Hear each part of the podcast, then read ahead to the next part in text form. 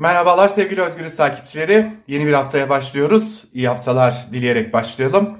Geçtiğimiz hafta bu hafta sonu gerçekleştirilecek önemli bir zirveye, önemli bir toplantıya ya da liderlerin verdiği isimde çalışma yemeğine odaklanmıştık. Neler konuşulabilir, neler tartışılacak, bu neden önemli, bu zirvenin e, önemini kılan noktaları neler bunları ele almıştık ve 12 Şubat Cumartesi akşamı tam 5 saat 15 dakikalık bir zirvede Demokrat Parti, Cumhuriyet Halk Partisi, İyi Parti, Saadet Partisi, Gelecek Partisi ve Deva Partisi'nin liderleri Ankara'da Çankaya Ahlatlıbel Sosyal Tesislerinde bir çalışma yemeğinde bir araya geldiler.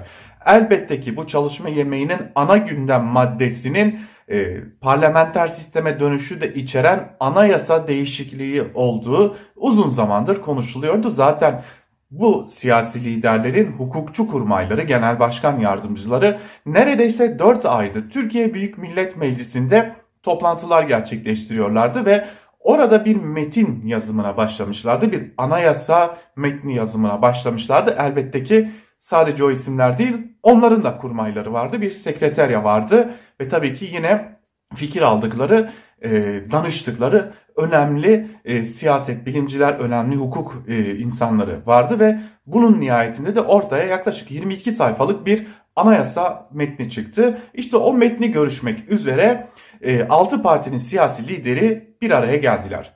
Peki o görüşmede neler konuşuldu? Elbette ki en önemli gündem maddesi parlamenter sisteme dönüşü içeren anayasa taslağının ne zaman kamuoyuyla paylaşılacağıydı ve liderlerin zaten bunun üzerinde ortaklaştıkları belliydi. Çünkü e, parti liderleri görevlendirdikleri e, genel başkan yardımcılarıyla da sürekli istişare halindeydiler.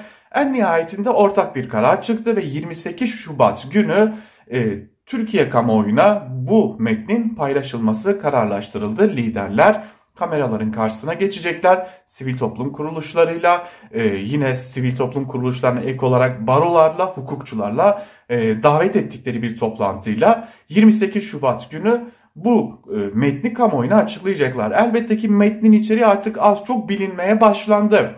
Örneğin e, seçim barajının %3'e düşürülmesi öngörülüyor. Cumhurbaşkanının 7 yılda bir seçilmesi, bir defa seçilmesi öngörülüyor. Yetkilerinin e, çoğunun kısıtlanması ve yani neredeyse bir sembolik makam, haline getirilmesi, başbakanlığın yeniden getirilmesi, bakanların milletvekillerinden yani Türkiye Büyük Millet Meclisi'nden seçilmesi bekleniyor. Hakimler ve Savcılar Kurulu iki ayrı bölüme ayrılıyor. Hakimler Kurulu ayrı, Savcılar Kurulu ayrı. Hakimler Kurulu'nda Adalet Bakanı bulunamayacak, Savcılar Kurulu'nda bulunabilecek. Yine müsteşarlar için de böyle bu durum geçerli olacak. Bu tarz değişiklikler planlanıyor ve bu tarz değişiklikleri son olarak liderler ele almış oldular. Önümüzdeki günlerde son defa kurmaylar bir araya gelecek, son şekil verilecek ve 28 Şubat'ta toplumla paylaşılacak hali netleştirilmiş olacak. Artık bir mütabakat söz konusu. Ama o toplantıda başka konular da ele alındı. Örneğin seçim güvenliği. Liderler elbette ki bir seçimle başa geldikten sonra üzerinde tartışma yaptıkları, gerçekleştirdikleri bu konuyu hayata geçirebilecekler ve bunun yolunun önemli aşamalarından biri de seçim güvenliği. Yine liderler seçim güvenliği konusunda da ortak çalışma kararlılığını bir kez daha bildirdiler ve bu konuya ilişkinde bir komisyon kurulmasını, komisyonların çalışmalarını yürütmesini tercih ettiler. Öte yandan başka önemli hususlar olduğunun da altını çizelim. Bir diğer önemli husus şu ki liderlik hiçbir şekilde gündeme gelmedi. Yani daha doğrusu adaylık diyelim. E, Cumhurbaşkanı adayı kim olacak sorusu isimler üzerinden gündeme gelmese de ilkeler üzerinden gündeme geldi. E, düzeltmek gerekecek olursa zira Cumhurbaşkanı adayının nasıl belirleneceği, bu ismin taşıyacağı nitelikler ve en önemlisi de seçilirse o yetkileri, yetkileri kötüye kullanmaması gibi konuların liderler tarafından ele alındığı da biliniyor. Yine metinde dikkat çeken bazı hususlar var. Orayı da belirtmekte fayda var. Örneğin Avrupa Birliği'ne vurgu noktasında iki liderin ısrarcı olduğu biliniyor. E, bu metinde yer alması gerektiği noktasında vurgunun öne çıkarılması noktasında Cumhuriyet Halk Partisi ve Deva Partisi'nin bu konuda e, öne çıktığı ve bu vurgunun kesinlikle yer alması gerektiğine dair taleplerini, beklentilerini ilettiklerini biliyoruz. Yine eşit özgür yurttaşlık kavramının da yine Cumhuriyet Halk Partisi'nin e, üzerinde önemli durduğu bir konu olarak masada konuşulduğu da tekrar bizlere ulaşan bilgiler arasında. Gelelim 28 Şubat meselesine. Malum Türkiye'de 28 Şubat postmodern darbe olarak bilinen ve AKP'nin bugüne kadar uzunca yıllardır mağduru olduğunu belirttiği ve bu zihniyetin tırnak içerisinde hala devam ettiğini düşündüğü bir süreç 28 Şubat. 28 Şubat'ın öncesi ve sonrası da var elbette ancak sembol gün 28 Şubat. Peki liderler bilinçli olarak mı 28 Şubat'ı seçtiler?